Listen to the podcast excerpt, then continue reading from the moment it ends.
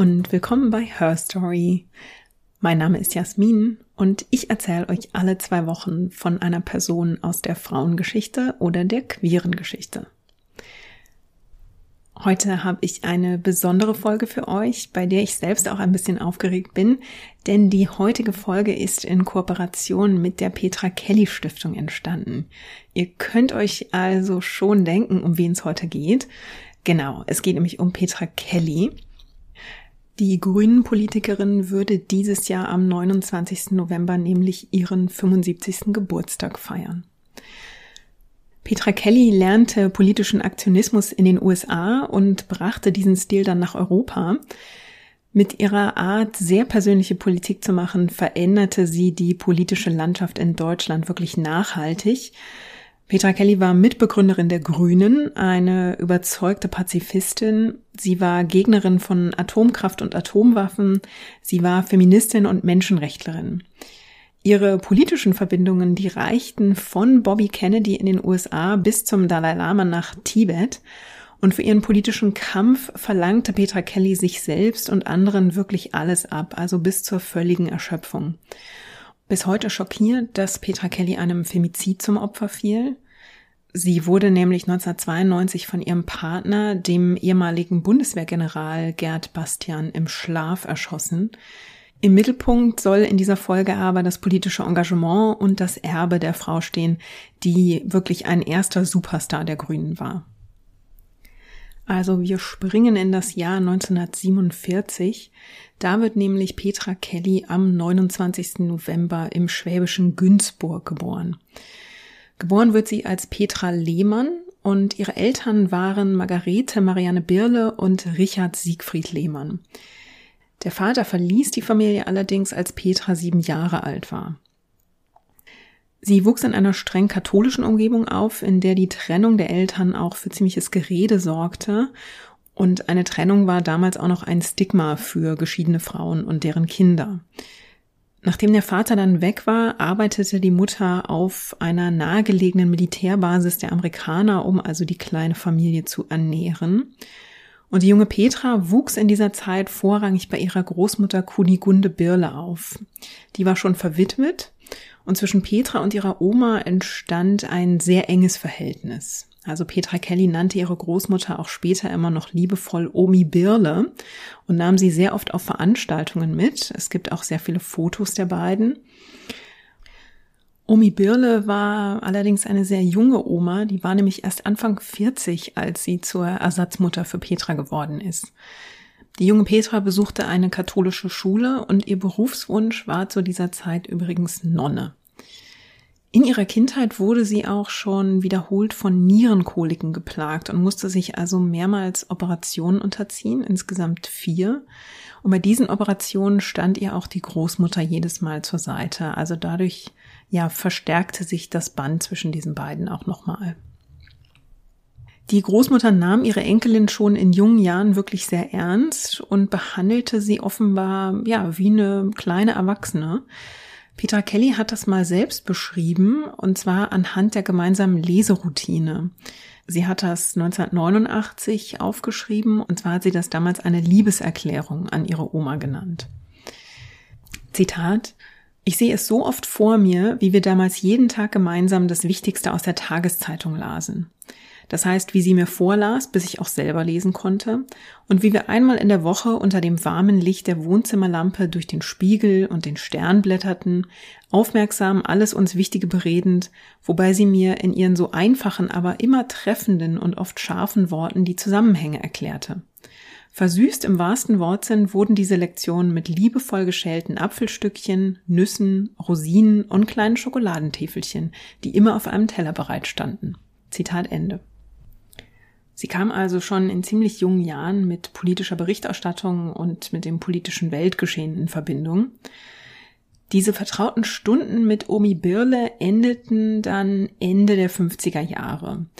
Petras Mutter hatte den US-Offizier John Edward Kelly kennengelernt und heiratete ihn dann. Und dabei nahm Petra auch den Nachnamen ihres Stiefvaters an. Also da wurde aus Petra Lehmann dann Petra Kelly.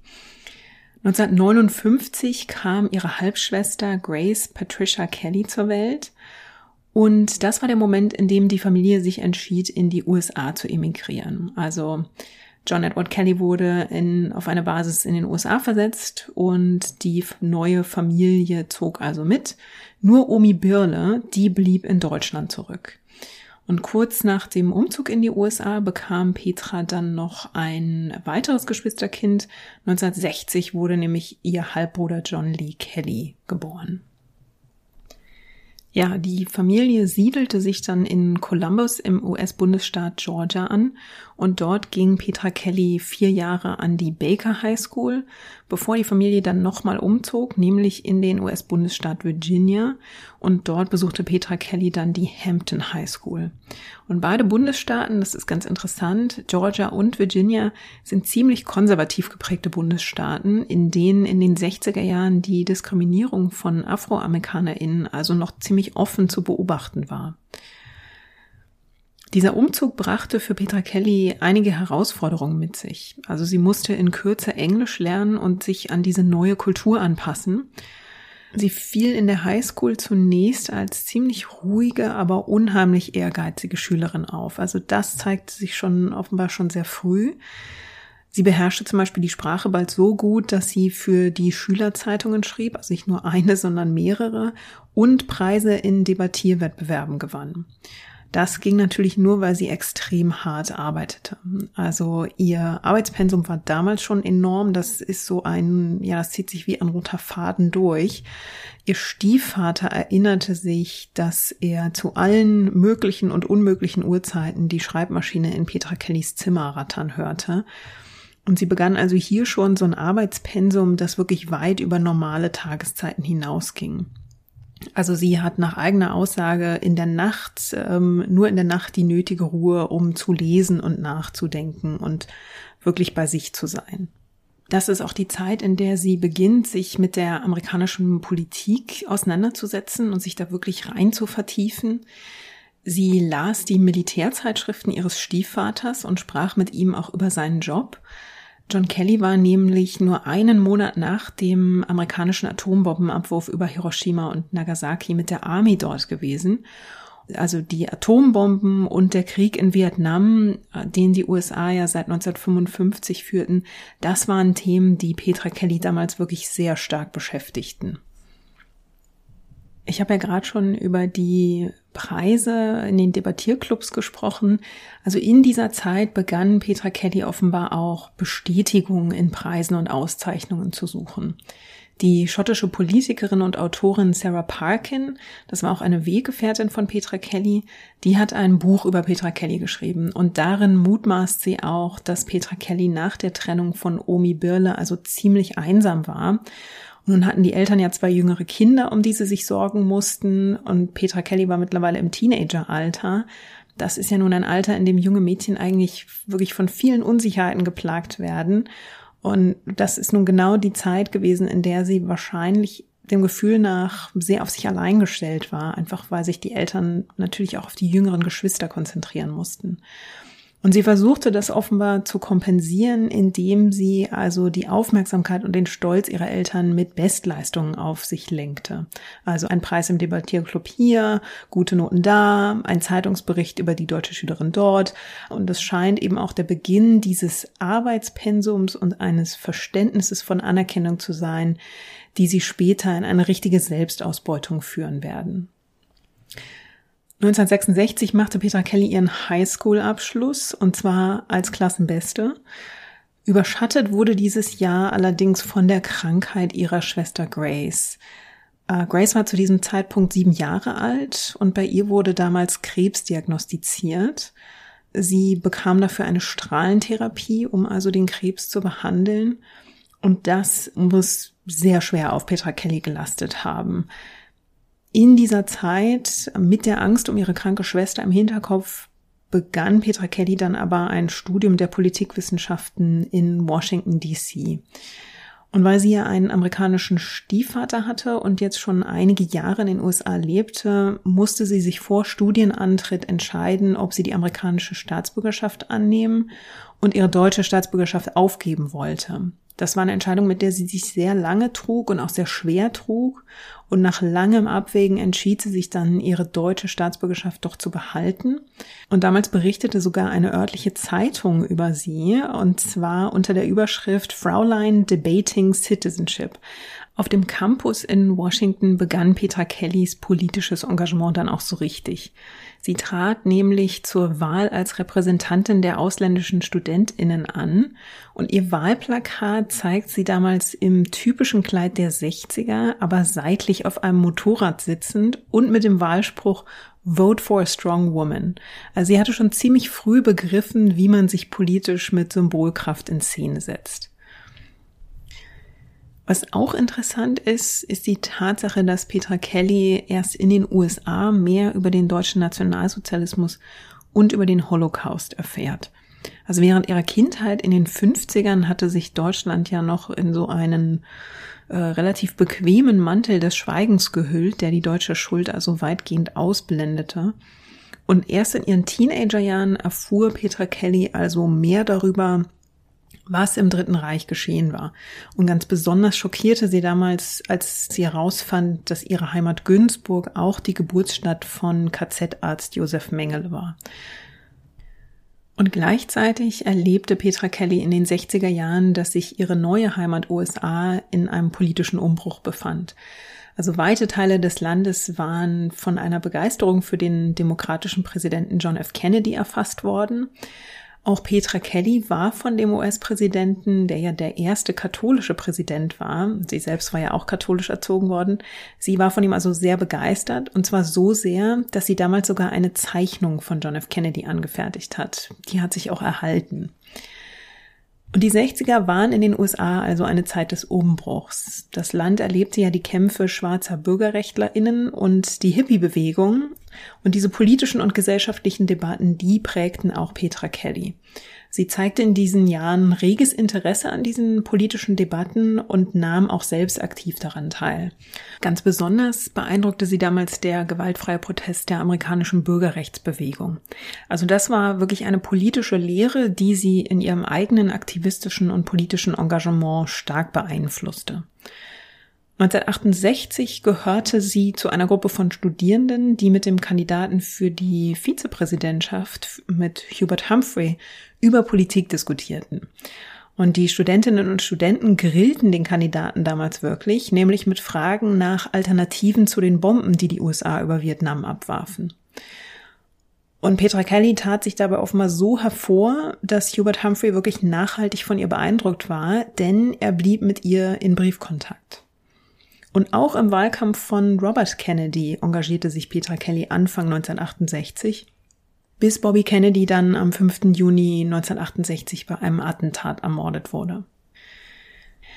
Ich habe hier ein Zitat, in dem Petra Kelly über ihre Kindheit in Deutschland und ihre Jugend in den USA schreibt. Ich habe das Zitat leicht gekürzt. Zitat, all das verdanke ich den Errungenschaften, Fähigkeiten und den Grundzügen, die ich in Günzburg erworben habe. Denn dort wurden mein Charakter, meine Maßstäbe und meine Überzeugungen geprägt.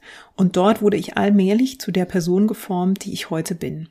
Natürlich verdanke ich auch Amerika sehr viel, denn hier habe ich darum gekämpft, diesen Charakter zu erhalten und weiterzuentwickeln. Hier habe ich neue Talente in mir entdeckt und wichtige Ideen entwickelt. Zitat Ende. 1968 machte Petra Kelly noch eine weitere einschneidende politische Erfahrung. Sie machte nämlich mit ihrer Omi Birle Urlaub in Prag und die beiden wurden Zeuginnen der Niederschlagung des Prager Frühlings. Kurz zum Prager Frühling. Also die Tschechoslowakei gehörte ja damals zur Sowjetunion und unter der Führung des tschechoslowakischen kommunistischen Politikers Alexander Dubček forderten 1968 also die Menschen in der Tschechoslowakei einen reformierten Sozialismus. Also sie wollten den Sozialismus auch nicht ganz abschaffen, aber sie wollten unabhängiger vom Diktat der Sowjetunion sein. Und die Sowjetunion reagierte auf diese Bewegung mit Gewalt. Im August 1968 marschierten nämlich Truppen des Warschauer Paktes in die Tschechoslowakei ein. Und Petra Kelly und ihre Großmutter, die fanden sich da nun also plötzlich mittendrin. Petra Kelly schrieb in diesen Tagen eine Postkarte an einen ihrer Professoren an ihrer Uni in den USA, an Dr. Albert Mott. Und auch da habe ich den, den Text für euch. Zitat, wir sind gestern Nachmittag in der goldenen Stadt angekommen und ich war so stolz auf den Fortschritt und die Menschen. Letzte Nacht habe ich mit stolzen und glücklichen Tschechinnen getanzt. Heute Morgen bin ich zu Tode erschrocken. Mein Idealismus ist auf Null gesunken. Russische Panzer rollen an meinem Fenster vorbei, die Menschen weinen stille Tränen. Die Freiheit, die sie so langsam gewonnen hatten, wird von Panzern zunichte gemacht. Ich weiß nicht, wann ich hier weg kann. Ich bin in meinem Hotel und warte. Es gibt kein Essen. TV, Radio und Telefonstationen sind alle besetzt worden. Die Armeen wurden gestern Nacht heimlich eingeflogen, ohne dass die Tschechinnen es wussten. Zitat Ende. Also man darf, glaube ich, nicht unterschätzen, welchen Eindruck diese Erlebnisse auf Petra Kelly gemacht haben. Die sowjetischen Panzer und diese brutale Reaktion der Sowjetunion als Reaktion auf eine friedliche Protestbewegung zu sehen. Diese Erfahrung, die ging ihr offenbar sehr zu Herzen und die hat auch mit dazu beigetragen, dass sie sich stets gegen Gewalt aussprach. Ja, und als wäre das noch nicht genug, war das Jahr 1968 auch nicht nur politisch auffühlend, sondern auch privat. Im gleichen Jahr erreichte Petra Kelly nämlich nach einer wirklich unermüdlichen Briefkampagne, dass ihre kranke Schwester Grace eine Audienz beim Papst bekam. Es gibt ein Foto davon, das zeigt Grace Kelly mit einer Augenklappe, weil sie bereits ein Auge an die Krankheit verloren hatte. Es zeigt sie mit Papst Paul VI., der sich also zu dem Mädchen beugt, und direkt neben ihr ist Petra Kelly zu sehen, die ihrer Schwester zuspricht. Ungefähr in dieser Zeit teilten die Ärzte in den USA den Kellys auch mit, dass sie bei der Behandlung ihrer Tochter nicht mehr sehr viel tun konnten. Und die Familie kehrte deshalb im Sommer 1969 nach Deutschland zurück, um Grace in Heidelberg in einer Spezialklinik behandeln zu lassen. Also beinahe die gesamte Familie Kelly kehrte nach Deutschland zurück, denn Petra Kelly studierte ja noch in den USA und ging also zu Beginn des Wintersemesters 1969 dann allein in die USA zurück. Wenige Monate später verlor sie dann ihre Schwester Grace. Grace Kelly starb nämlich am 17. Februar 1970 mit nur elf Jahren.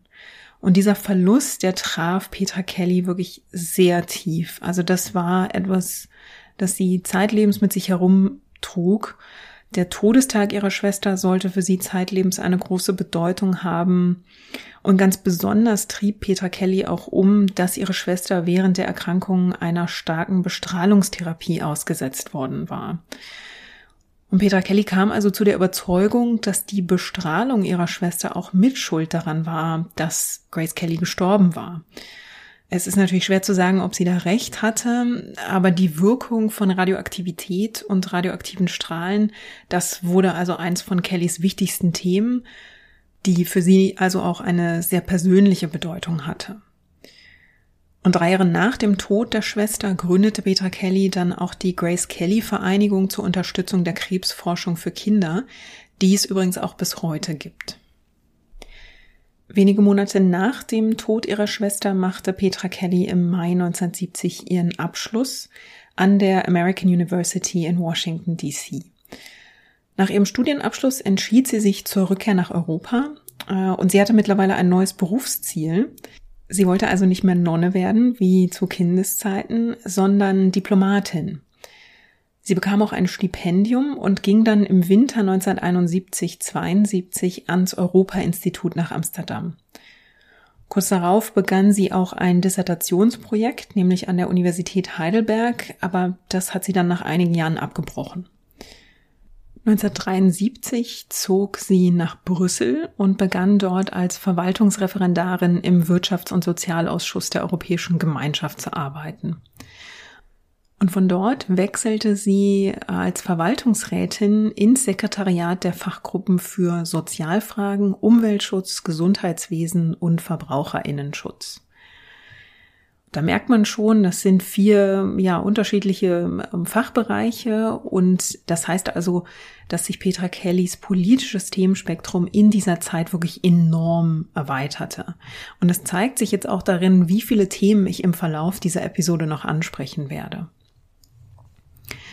Dabei kam ihr, glaube ich, zugute, dass sie zeitlebens Unmengen an Literatur verschlang und sich auch auf zahlreichen Gebieten weiterbildete. In den 70er Jahren beschäftigte sich Petra Kelly in Brüssel auch viel mit der Gleichstellung von Frauen und das war ein Thema, das sie in diesem Epizentrum der europäischen Politik auch selbst sehr intensiv erfuhr natürlich.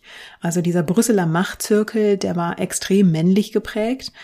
Sarah Parkin schreibt in ihrem Buch, dass damals von 1625 Verwaltungsposten in der Europäischen Kommission nur 99 mit Frauen besetzt waren.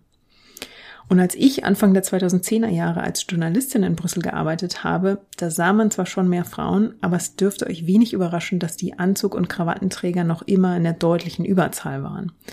Also das war ein Thema, das sie sehr umtrieb. Und interessant ist, über Petra Kelly sind ja einige Biografien und Bücher erschienen, unter anderem auch eins von Alice Schwarzer. Sie hat sich in ihrem Buch auf den gewaltsamen Tod von Petra Kelly konzentriert in diesem Buch benennt sie sehr deutlich, dass der Mord an Petra Kelly ein Femizid war. Aber sie unterstellt Petra Kelly auch keine echte Feministin gewesen zu sein. Und da muss man ihr widersprechen. Also Petra Kellys Leben und ihre Aufzeichnungen sprechen da eine andere Sprache. Denn sie hat sich wirklich häufig zu Frauenrechten, zu Themen wie gleichen Löhnen und Gleichstellung geäußert.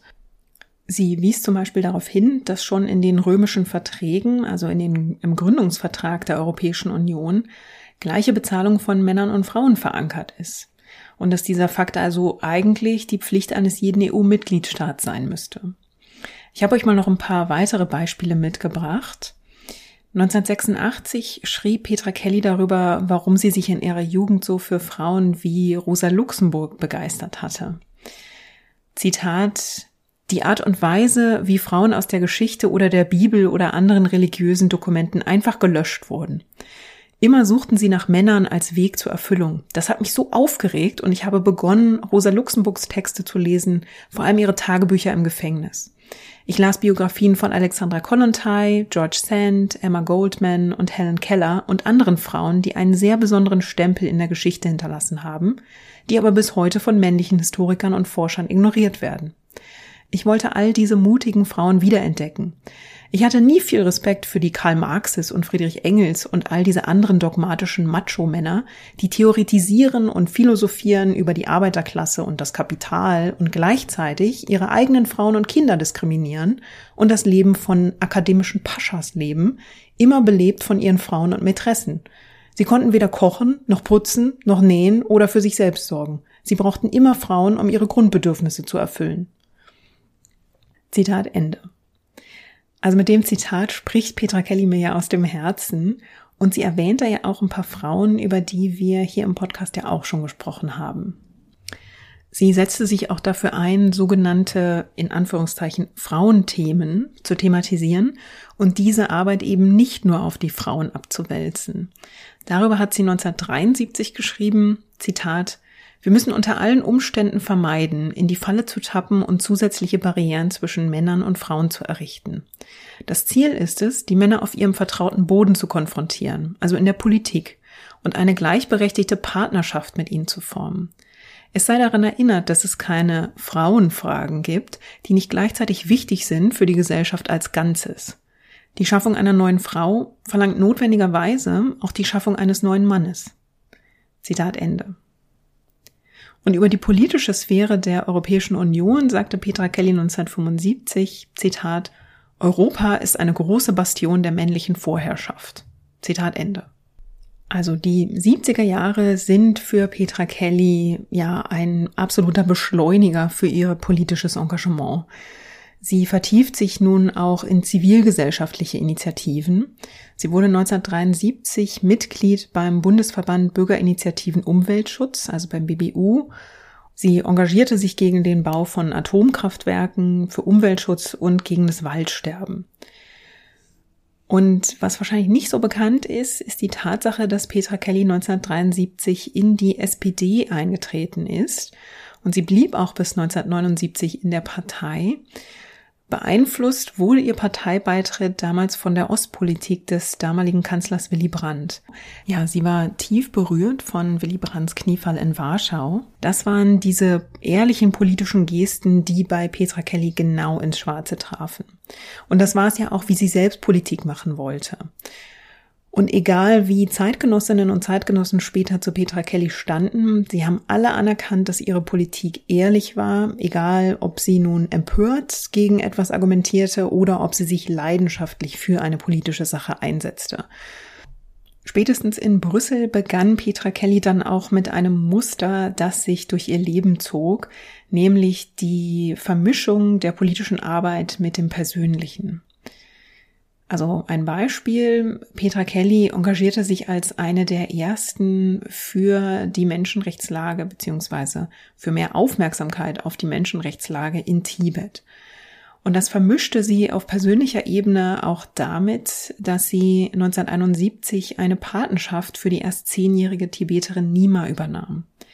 Nima hatte bei der chinesischen Invasion in Tibet ihre Eltern verloren und Petra Kelly beließ es jetzt nicht bei einer Briefpatenschaft, sondern traf Nima wiederholt und nahm wirklich aktiven Anteil an ihrem Leben und ihrer Entwicklung. Und eine andere, ein anderer Bereich, wo man diese Entwicklung auch sieht, ist beim Krebstod ihrer Schwester Grace. Also dieser, dieser Verlust und diese Erfahrung im Zuge der Strahlentherapie begründete Petra Kellys lebenslanges politisches Engagement gegen radioaktive Strahlung und auch ihr Engagement für krebskranke Kinder. Also das zeigte sich auch in der Gründung der Stiftung, die den Namen ihrer Schwester trägt. Und es zeigt sich auch in ihren Beziehungen. Also neben ihrer engen politischen Zusammenarbeit mit Siko Manthold, dem damaligen Präsidenten der Europäischen Kommission und übrigens auch der Begründer der EU-Agrarpolitik, begann sie dann auch eine Affäre mit ihm. Sigmund Manshold war verheiratet und stand mit Mitte 60 eigentlich kurz vor der Pensionierung. Die Beziehung endete auch nach einigen wenigen Jahren, aber die beiden fanden eben übers Politische zusammen, weil sie nämlich die gleichen Fragen umtrieben. Also inwieweit sich die EU mit sich selbst beschäftigen sollte oder ob sie sich nicht doch eher aktiv darum bemühen sollte, sich auch für schlechter gestellte Länder einzusetzen. Eine andere Frage ist zum Beispiel auch, ob die EU sich erlauben kann und darf, den eigenen Wohlstand auf dem Rücken anderer Länder voranzutreiben. Also solche Fragen klangen dann später auch immer wieder sehr deutlich in Kellys politischen Überzeugungen durch. Und in ihrer Liebesphilosophie war Petra Kelly beeinflusst von der russischen Revolutionärin und Feministin Alexandra Kollontai, zu der es hier im Podcast ja auch schon eine Folge gibt. Für Alexandra Kollontai ging Liebe Hand in Hand mit politischen Gemeinsamkeiten und mit Solidarität. Kollontai wollte einen politischen Gefährten an ihrer Seite und vor allem hielt sie wenig davon, sich für die Liebe eines Mannes selbst aufzugeben. Und sie wollte mit ihren Partnern politisch gleich auf sein und Petra Kelly schien das sehr ähnlich zu halten. Ja, und durch ihre Arbeit in der Anti-Atomkraftbewegung lernte Petra Kelly in den 70ern dann auch den irischen Gewerkschaftsführer John Carroll kennen. Die beiden traten damals viel auf irischen Anti-Atomkraft-Protesten auf. Petra Kelly hielt leidenschaftliche Reden und lenkte auch wirklich viel Aufmerksamkeit auf das Thema, weil sie auch so eine Bühnenpräsenz hatte und so ein, ja, eine sehr gute Rednerin war. Und durch dieses Engagement in der Bewegung wurde sie nun auch über die deutschen Grenzen hinaus wirklich als Anti-Atomkraft-Aktivistin bekannt. Auch mit John Carroll verschmolzen bald Arbeits- und Privatleben. Die beiden hatten eine Affäre und Petra Kelly wurde dann auch schwanger und sie entschied sich nach langen Überlegungen für eine Abtreibung und begründete diesen Schritt dann später damit, dass sie sich große Sorgen um die Gesundheit des Kindes gemacht habe. Also weil sie ja wegen ihrer Nierenerkrankung oft geröntgt worden war und auch immer noch regelmäßig untersucht wurde, hatte sie laut eigener Aussage also große Angst, dass die Strahlen die Gesundheit eines Babys gefährden könnten. Ende der 70er Jahre, wenn wir jetzt einen kleinen Sprung machen, hatte Petra Kelly also wirklich eine krasse Doppelbelastung.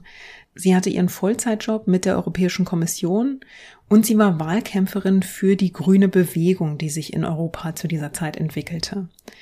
Das bedeutete, dass sie an mehreren Tagen der Woche erst ja tagsüber ihren Vollzeitjob machte und sich dann am späten Nachmittag in den Zug setzte und von Brüssel nach Deutschland fuhr, um dort Reden zu halten und sich an politischen Versammlungen zu beteiligen. Also ihr Enthusiasmus für die grüne Bewegung wuchs in dieser Zeit stetig.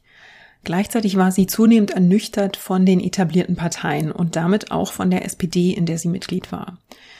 Und am 17. Februar 1979, dem Todestag ihrer Schwester Grace, trat Petra Kelly dann nach sechs Jahren aus der SPD aus. Und das tat sie nicht leise und unauffällig, sondern mit einem offenen Brief an den damaligen Bundeskanzler Helmut Schmidt.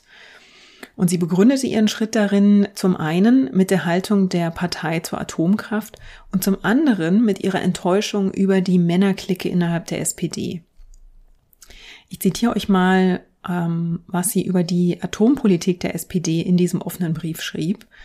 Zitat, die Sozialdemokratische Partei hätte sich schon seit langem intensiv dafür einsetzen sollen, dass wenigstens eine bescheidene Grundlage für die notwendige Erforschung von Zusammenhängen zwischen Umweltbelastungen und Krankheiten wie Krebs gelegt wird. Aber anstatt betreibt sie, verkauft sie eine unehrliche und gefährliche Atompolitik nicht nur innerhalb des Landes, aber auch außerhalb, an die armen Staaten der dritten und vierten Welt. Sie, Herr Bundeskanzler, haben die SPD zu einem Vollzugsinstrument des Atomstaates gemacht. Und nun sind Sie und die SPD auf dem Weg, uns eine Plutoniumwirtschaft zu verordnen. Zitat Ende.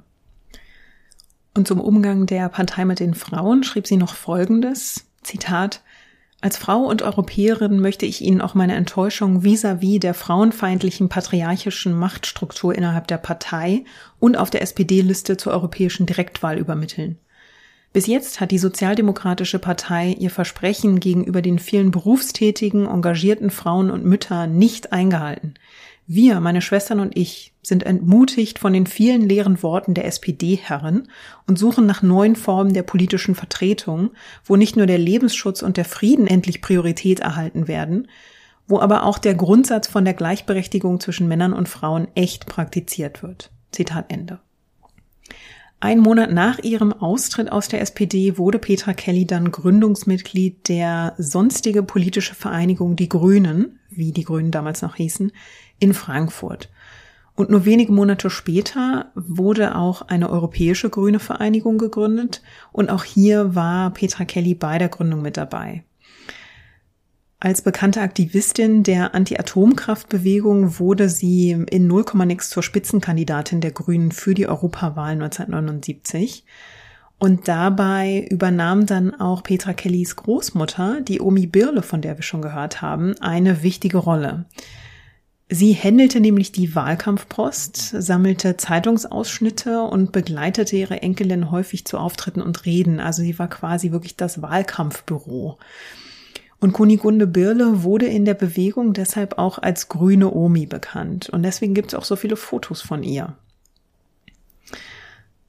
1979, also das Jahr, in dem sie Spitzenkandidatin der Grünen für die Europawahl war, wurde für Petra Kelly generell zu einem wegweisenden Jahr.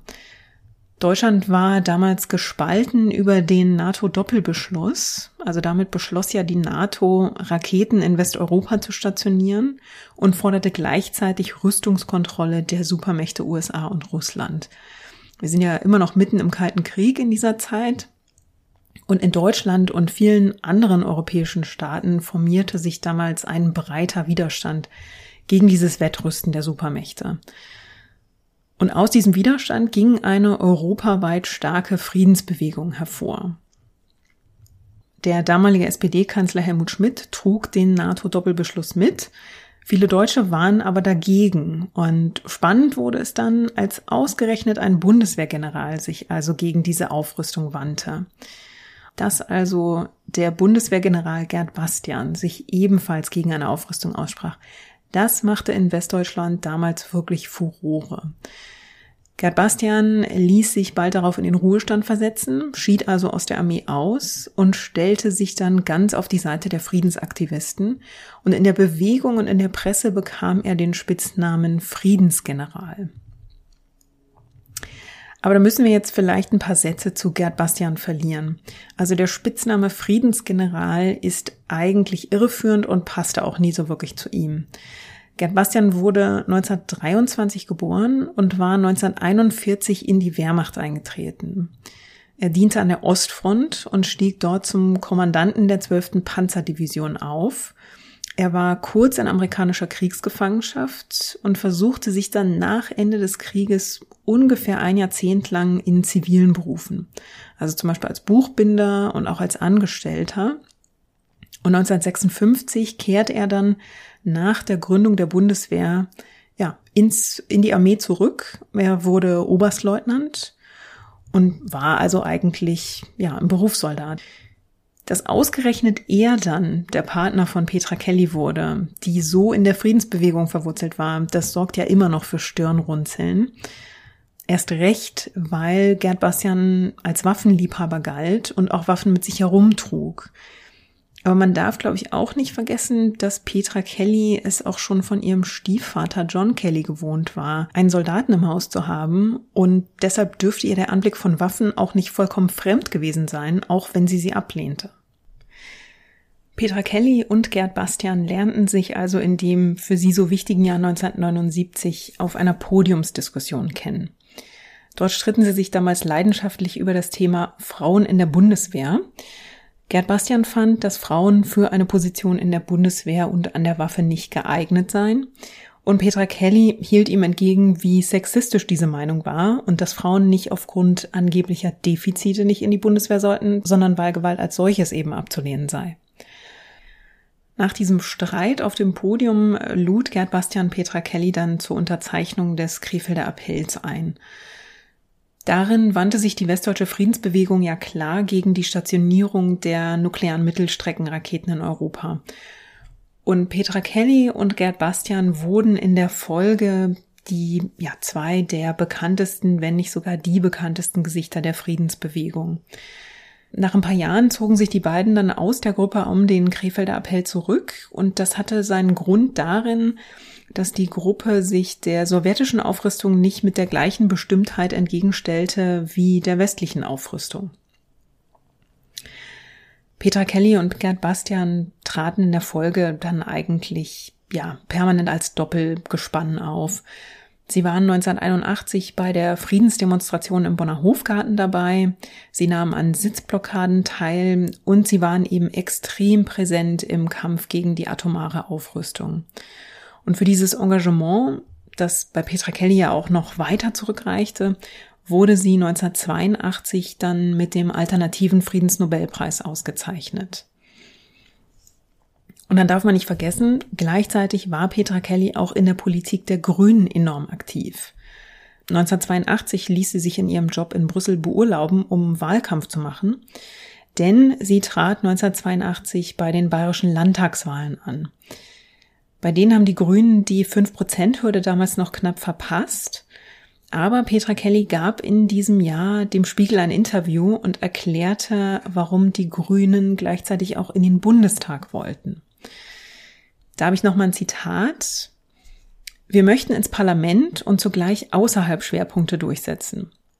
Ich möchte lebenswichtige Fragen, die jetzt entschieden werden müssen, dort angehen und weiterhin den Widerstand auf der Straße, an der Startbahn, auf dem Bauplatz verstärken.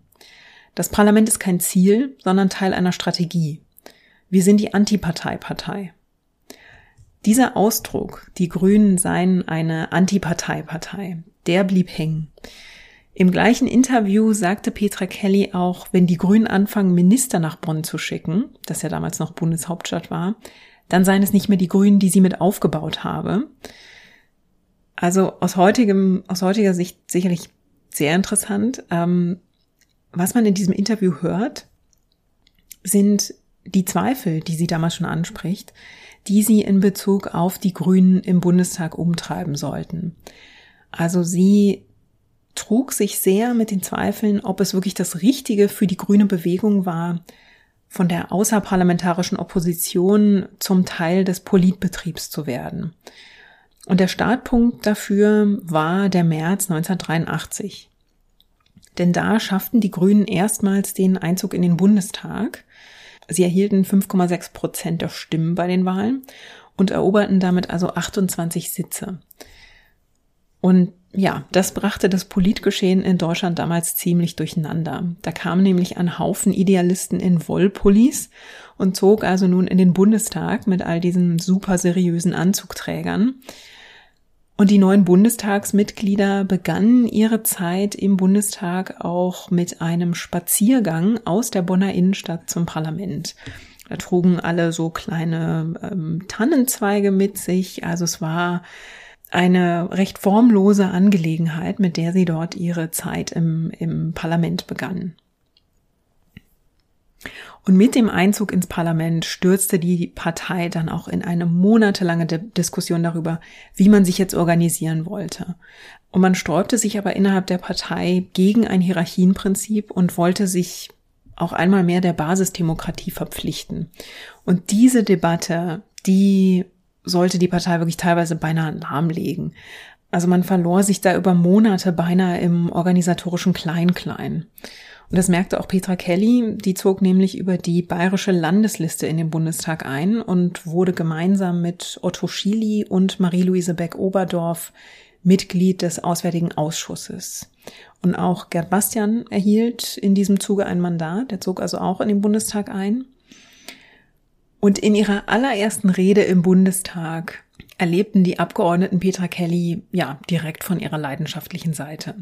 Also sie, ähm, ja, sie sprach so passioniert und schnell, dass man ihr schließlich zurief, sie solle Rücksicht auf die armen Stenografen nehmen. Und sie eröffnete ihre erste Rede im Bundestag mit einem Verweis auf eine ihrer politischen Ikonen, nämlich Rosa Luxemburg. Ich habe euch ein paar Zitate aus dieser ersten Bundestagsrede mitgebracht. Liebe Freundinnen und Freunde, Rosa Luxemburg erklärte im September 1913 auf einer politischen Veranstaltung, Zitat, wenn uns zugemutet wird, die Mordwaffe gegen unsere französischen Brüder zu erheben, dann rufen wir, nein, das tun wir nicht. Zitat Ende. Dieser Humanismus kam einem Hochverrat gleich. Der Richter verurteilte die Angeklagte Luxemburg zu einem Jahr Gefängnis. Ich spreche dies an in diesem hohen Haus der vielen Männer und wenigen Frauen, weil die Menschen aus der Friedens- und Ökologiebewegung, für die ich hier spreche, in dieser Tradition der Gewaltfreiheit stehen und im Atomzeitalter auch die Drohung, Atomwaffen einzusetzen, strikt ablehnen. Dann spricht sie noch ein bisschen weiter und dann sagt sie, es ist eine Perversion, wenn Sie, also gemeint ist der Bundeskanzler, von der Einhaltung des Friedens als oberstes Ziel der Politik sprechen, doch Mitglieder ihrer Regierung bereit sind, die ohnehin schon sehr lockeren Rüstungsexportlinien weiterhin zu lockern. Wir werden nicht die Waffenschmiede der Welt, sagte ihr Vorgänger Helmut Schmidt, sagten auch sie.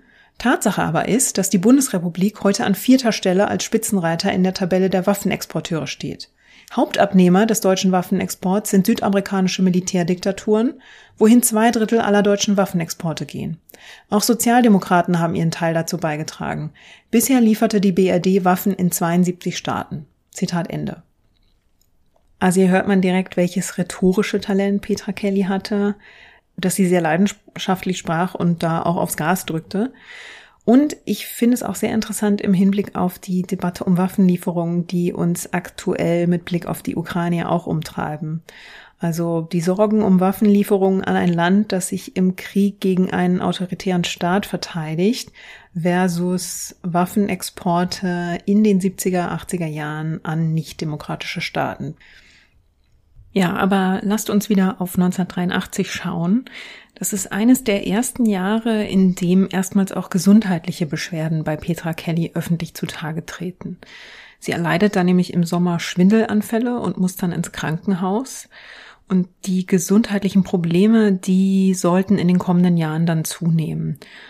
Also aufgrund ihres Arbeitspensums und auch des permanenten Schlafmangels hatte Petra Kelly dann immer wieder Erschöpfungszustände. In ihrer Arbeit konzentrierte sie sich vor allem auf die Friedenspolitik und setzte sich für Menschenrechte ein. Also sie war schon in den 70er Jahren eine der ersten Aktivistinnen und Politikerinnen, die sich in Westdeutschland aktiv für Tibet interessierten und auch einsetzten. Und zwar zu einer Zeit, als die Situation dort von vielen im Westen und auch in Deutschland wirklich noch weitgehend ignoriert wurde. Also sie wurde da beinahe belächelt Und dank ihres Engagements wurde die Menschenrechtssituation in Tibet 1984 aber zum ersten Mal überhaupt im Deutschen Bundestag angesprochen. Und zwei Jahre später kam der Dalai Lama dann auf Petra Kellys Einladung hin auch nach Bonn und sprach mit Mitgliedern des Bundestags. Und kurz danach brachte Petra Kelly eine Resolution in den Bundestag ein, die sich gegen die Menschenrechtsverletzungen in Tibet aussprach. Und diese Resolution wurde einstimmig angenommen.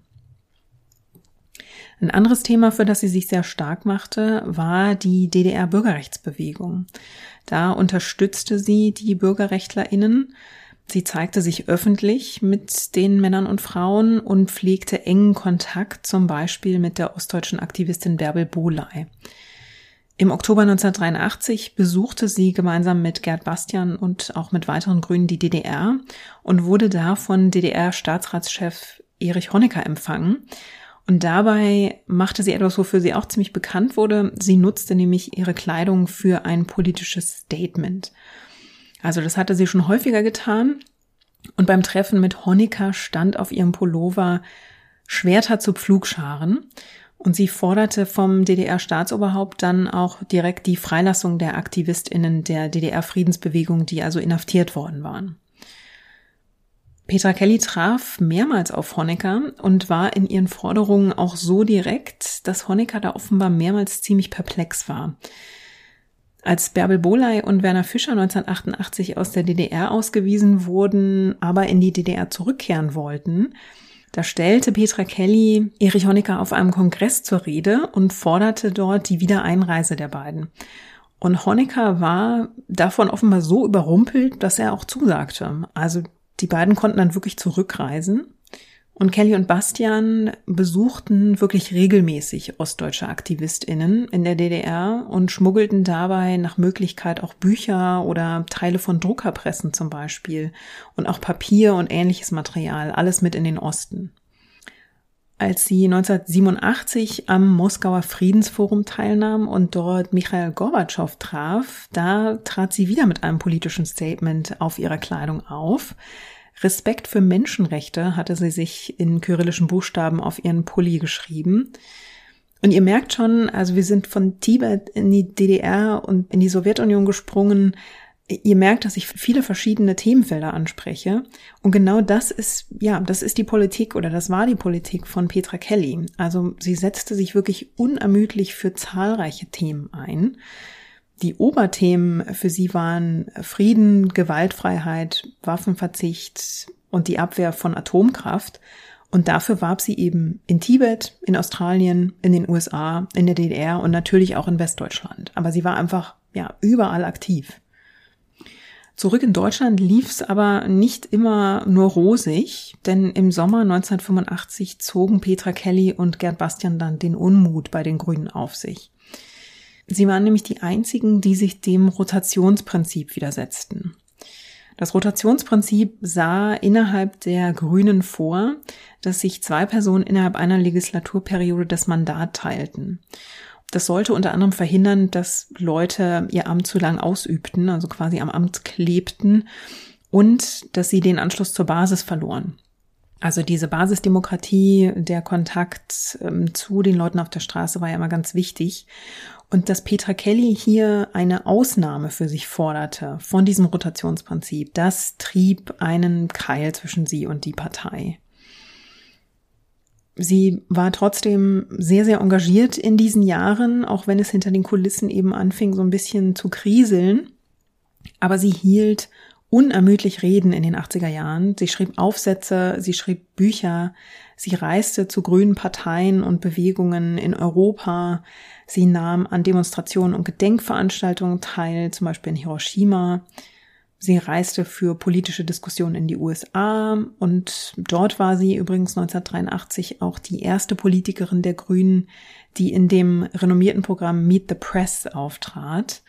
Da hatte sie natürlich wenig Probleme, sich wirklich gut zu artikulieren. Sie sprach ja fließend Englisch und das war fast so ein bisschen ein Home Run für sie. Außerdem organisierte sie jedes Jahr eine Kunstauktion die Einnahmen dieser Auktion äh, gingen zugunsten der Grace Kelly Stiftung für krebskranke Kinder, die sie ja gegründet hatte. Ihr hört schon, das ist so Schlag auf Schlag. Das war also ein enormes Arbeitspensum im In- und Ausland, dem sich Petra Kelly in diesen Jahren verschrieb. Und dann ist es wenig überraschend, dass es mit ihrer Gesundheit in dieser Zeit auch ja bergab ging. Also sie durchlebte immer wieder Phasen enormer Erschöpfung. Und weil sie als Aktivistin und als sehr meinungsstarke Politikerin auch so im Rampenlicht stand, hatte sie sich auch zur Angriffsfläche gemacht. Also zum einen gab es natürlich innerhalb der Partei Auseinandersetzungen. Manche Mitglieder der Grünen fanden es auch nicht so toll, dass sie im Rampenlicht stand. Die Grünen wollten eigentlich nicht den einen Star an der Spitze, man wollte eine breite Bewegung sein. Und diese Angriffe innerhalb der Partei, die führten auch zu einer gewissen Paranoia bei Petra Kelly. Also in den schlimmen Phasen hatte sie wirklich Angst vor Verrat und Betrug, selbst bei ihren Vertrauten. Das zeigte sich dann zum Beispiel in ihrem Abgeordnetenbüro wenn dort, wenn sie dort manchmal Papiere oder Akten verlegt hatte und die nicht mehr finden konnte, dann konnte es vorkommen, dass sie ihre MitarbeiterInnen beschuldigte, dass sie die Papiere mitgenommen oder einfach weggeworfen hätten. Und sie hatte da relativ wenig überraschend einen ziemlich hohen Verschleiß an MitarbeiterInnen, weil dieses Arbeitspensum einfach extrem hoch war. Also als Arbeitgeberin war Petra Kelly wirklich keineswegs fehlerlos. Sie verlangte sich selbst ja für ihre Politik sehr viel ab und diesen Anspruch hat sie halt auch an die Menschen in ihrem Umfeld angelegt und das war natürlich nicht immer fair. Sie hat sich aber nicht nur innerhalb der Bewegung Gegnerinnen gemacht, sondern als Figur des öffentlichen Lebens bekam sie auch Hass- und Drohbriefe von Leuten, die ihre Politik oder sie als sehr sichtbare und sehr selbstbewusst auftretende Frau auch ablehnten. Also sie musste sich zum Beispiel mit Angriffen natürlich in der Presse auseinandersetzen. Das Penthouse Magazin druckte eine frauenfeindliche Karikatur von ihr. Diese Karikatur zeigt sie nackt an einem Bartresen. Sie trägt nur ein Holster und zwei Pistolen bei sich. Und gegen solche Angriffe versuchte sie sich dann auch juristisch zu wehren. Aber die hinterließen natürlich auch Spuren. Sie wurde außerdem jahrelang von einer Gruppe namens European Workers Party verfolgt. Die haben sie auf Veranstaltungen bedrängt, haben sie beleidigt, haben ihr auch gedroht. Und auch da zog Petra Kelly 1986 gegen diese Gruppe sogar vor Gericht, um sich zu wehren. Und das waren, wenn man jetzt noch ihr Arbeitspensum mit dazu nimmt, waren das natürlich extreme Belastungen. Und es führte auch dazu, dass Petra Kellys mentale Gesundheit darunter litt. Also sie fühlte sich im Verlauf der 80er Jahre allein immer weniger sicher. Sie ließ ihr Haus in Bonn mit einer Alarmanlage ausstatten und sie reiste nur noch sehr, sehr ungern allein. Und diese Entwicklung begünstigte, dass Petra Kelly und Gerd Bastian also bald nur noch im Doppelpark auftraten. Und vielleicht war das auch einer der Gründe, dass Petra Kelly es auch hinnahm, dass Bastian also seine Waffen in ihr Haus brachte und dass zum Beispiel auch mal eine Waffe äh, im Handschuhfach ihres Wagens lag. Also sie hatte diese Phasen, die für sie psychisch wirklich sehr belastend waren, aber sie fand auch immer wieder zu ihrer Leidenschaft für die Politik zurück. Und 1990 wollte sie dann also erneut für einen Sitz im Bundestag kandidieren. Sie bekam dann aber auf der Landesversammlung in Hessen keinen guten Listenplatz dann zog sie die Kandidatur enttäuscht zurück und das war so einer der Tiefpunkte im Verhältnis zwischen Petra Kelly und den Grünen. Sie hielt dann am 31. Oktober 1990 ihre letzte Rede im Bundestag und bemühte sich dann zwar im folgenden Jahr erneut um eine bedeutende Position in der Partei. Die Grünen bauten ihre Führungsstruktur damals gerade von drei Vorsitzenden auf zwei um. Und Petra Kelly stellte sich da also zur Wahl, bekam aber nur 39 Stimmen. Und das war also wirklich nochmal, ja, ein Tiefschlag auch für sie. Das zeigte, wie die Partei mittlerweile zu ihr stand, welche Bedeutung man ihr beimaß. Und ähm, ja, bei den Grünen gab es nun neue Gesichter, die im Rampenlicht standen. Und das muss für sie schon nochmal sehr enttäuschend gewesen sein. Also man muss sich ja vor Augen halten, sie war eine energische und leidenschaftliche Figur in den Gründungsjahren der Partei gewesen. Das war eine Art der Politik, die fiel ihr leicht und da war sie ein Naturtalent. Aber man muss auch sagen, weniger gut war sie wirklich bei Kompromissen. Also im Bundestag Politik zu machen, erfordert ja nun mal ein anderes Auftreten als jetzt als Rednerin bei einer Versammlung von Umweltinitiativen oder bei Demonstrationen. Und Petra Kelly hatte sehr starke Prinzipien, zu denen sie stand und von denen sie auch nicht abweichen wollte, manchmal keinen Millimeter. Sie scheute dann vor Auseinandersetzungen nicht zurück und konnte da auch durchaus stur sein und das trug natürlich zu dieser Entfremdung mit ihrer Partei auch bei. Also das ist so ein bisschen der Hintergrund, aber politische Beobachterinnen empfanden den Umgang der Partei mit ihr in diesen Jahren auch durchaus hart und verletzend. Das hört man und liest man auch immer wieder. Und zurück blieb dann also 1992 eine Petra Kelly, die sich den Terminplan mit Vorträgen, mit Vortragsreisen, mit Fernsehauftritten, Interviews und mit neuen Projekten gefüllt hatte. Sie war halt nicht mehr im Parlament, aber sie hatte trotzdem eigentlich keinen freien Tag. Und immer an ihrer Seite Gerd Bastian. Also die beiden lebten zusammen in dem Reihenhaus in Bonn, das Petra Kelly gemietet hatte, obwohl Bastian sich noch nicht von seiner Ehefrau in München getrennt hatte. Und ihr letzter gemeinsamer öffentlicher Auftritt war die Teilnahme an der zweiten internationalen Konferenz der Strahlenopfer, die vom 20. bis 25. September 1992 in Berlin stattfand. Fünf Tage später, am 30. September, kehrten Petra Kelly und Gerd Bastian dann nach Bonn zurück. Und vermutlich am folgenden Tag erschoss Gerd Bastian Petra Kelly dann im Schlaf und anschließend erschoss er sich selbst. Die Leichen der beiden wurden erst am 19. Oktober von den Nachbarn gefunden. Freunde von Petra Kelly waren geschockt über diesen Mord. Und dass die Friedensaktivistin erschossen worden war, das verstärkte diesen Schock natürlich nochmal. Und dann schossen relativ schnell Vermutungen ins Kraut, ob die beiden nun ermordet worden waren. Die Behörden nahmen dann direkt die Ermittlungen auf und räumten diesen Verdacht eigentlich relativ schnell aus. Also sie stellten klar, dass Gerd Bastian erst Petra Kelly erschossen hatte und dann Suizid begangen hatte. Und die Behörden sprachen aber von einem Doppelselbstmord.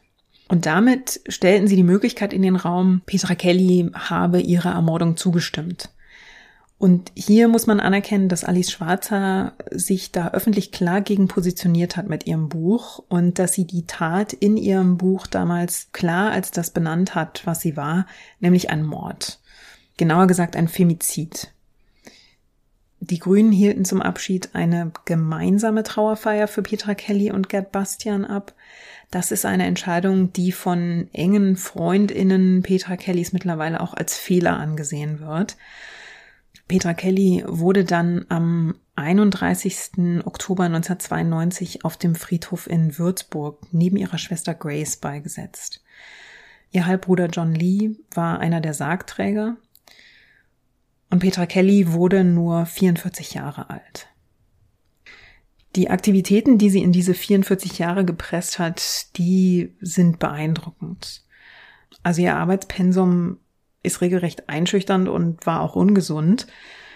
Petra Kelly hat aber die Friedensbewegung und die Grünen in Deutschland wirklich entscheidend geprägt. Und trotzdem ist sie im Ausland heute eigentlich bisweilen noch bekannter als in Deutschland. Also Sarah Parkin beschreibt in ihrem Buch eine Szene, wie sie Anfang der 90er nach Indien gereist ist und dort in Delhi in ein Taxi stieg. Der Taxifahrer fragte sie dann, was sie beruflich mache, und als sie grüne Politik antwortete, dachte sie, ach Gott, jetzt muss ich das alles umständlich erklären. Und stattdessen drehte sich der Taxifahrer, der schwang quasi herum und fragte, sind Sie Petra Kelly? Da sieht man wirklich, wie weit ihr Einfluss gereicht hat, wie weit ihre Bekanntheit noch immer reicht. Petra Kelly hat eine leidenschaftliche, sehr persönliche Politik gemacht, die ihr viel Bewunderung eingebracht hat, mit der manche aber auch ihre Schwierigkeiten hatten. Sie hat sich halt der Sache, für die sie kämpfte, immer mit Haut und Haar verschrieben. Also halbe Sachen gab es bei ihr nicht. Und sie hat dabei von den Menschen in ihrem Umfeld viel Einsatz verlangt und von sich selbst eben den meisten bis hin zur Selbstausbeutung. Aber man muss auch sagen, ohne eine Figur wie Petra Kelly hätten die Grünen es wohl nicht so schnell über die 5%-Hürde geschafft. Also sie hatte einfach eine Strahlkraft als politische Figur, die Menschen angezogen hat und die Menschen auch zur Partei gebracht hat. Und dass sich die Partei mit der Zeit dann von ihr entfremdet hat, ist vielleicht auch Lauf der Dinge. Also man wächst, man verändert sich und nicht immer passt man dann noch zusammen. Aber Marie-Louise Beck hat einen Aufsatz über ihre Parteifreundin geschrieben und darin schrieb sie, Zitat, es gibt von und über Petra viel zu erzählen. Wir Grünen sollten es tun, denn wenn wir sie vergessen, vergessen wir einen großen Teil von uns selbst. Zitat Ende. Und damit sind wir am Ende der heutigen Folge. Die heutige Folge ist in Kooperation mit der Petra Kelly Stiftung entstanden und an dieser Stelle möchte ich mich auch nochmal bei der Stiftung bedanken für das umfangreiche und tolle Material, das sie mir zugänglich gemacht hat. Die Fotos zur Episode, die ihr auf Social Media seht, die sind von der Stiftung und dem Archiv Grünes Gedächtnis zur Verfügung gestellt worden. Die Petra Kelly Stiftung hat als Grüner Stiftung den Auftrag, politische Bildung in Bayern anzubieten und sie gehört in den Stiftungsverband der Heinrich Böll Stiftung. Die Petra Kelly Stiftung hat neben diesem Podcast auch bei anderen Publikationen und Veranstaltungen mitgewirkt, um also Petra Kellys 75. Geburtstag zu feiern. Und die Dokumentation davon findet ihr auf www.petrakellystiftung.de und das verlinke ich euch natürlich auch wie immer in den Show Notes. Alle weiteren Quellen und Links zur Episode findet ihr natürlich auch dort. Ich sage danke, dass ihr wieder eingeschaltet habt. Und wenn ihr Gedanken zur Episode habt, dann könnt ihr mir Nachrichten per Mail oder auf Social Media schicken. Entweder an feedback at herstorypod.de oder auf Instagram unter at herstory-pod. Und mich gibt's jetzt auch auf Mastodon at herstorypod at norden.social.